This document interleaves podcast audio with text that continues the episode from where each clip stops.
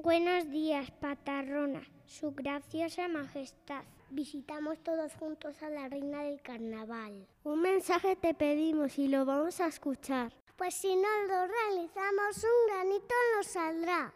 El lunes la patarrona, dando brincos, dando brincos, dice que has de venir con zapatitos y calcetines distintos. El martes, si de la patarrona te quieres esconder, algo en la cabeza te debes poner. El miércoles la bruja del carnaval quiere que te lo pases fenomenal. Por eso nos pide venir con el pelo alborotado y con delantal o algo en la cintura.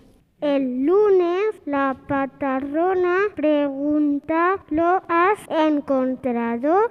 ¿Lo? Vente con la ropa del revés. El martes de negro te debes vestir si en brujo o en bruja te quieres convertir.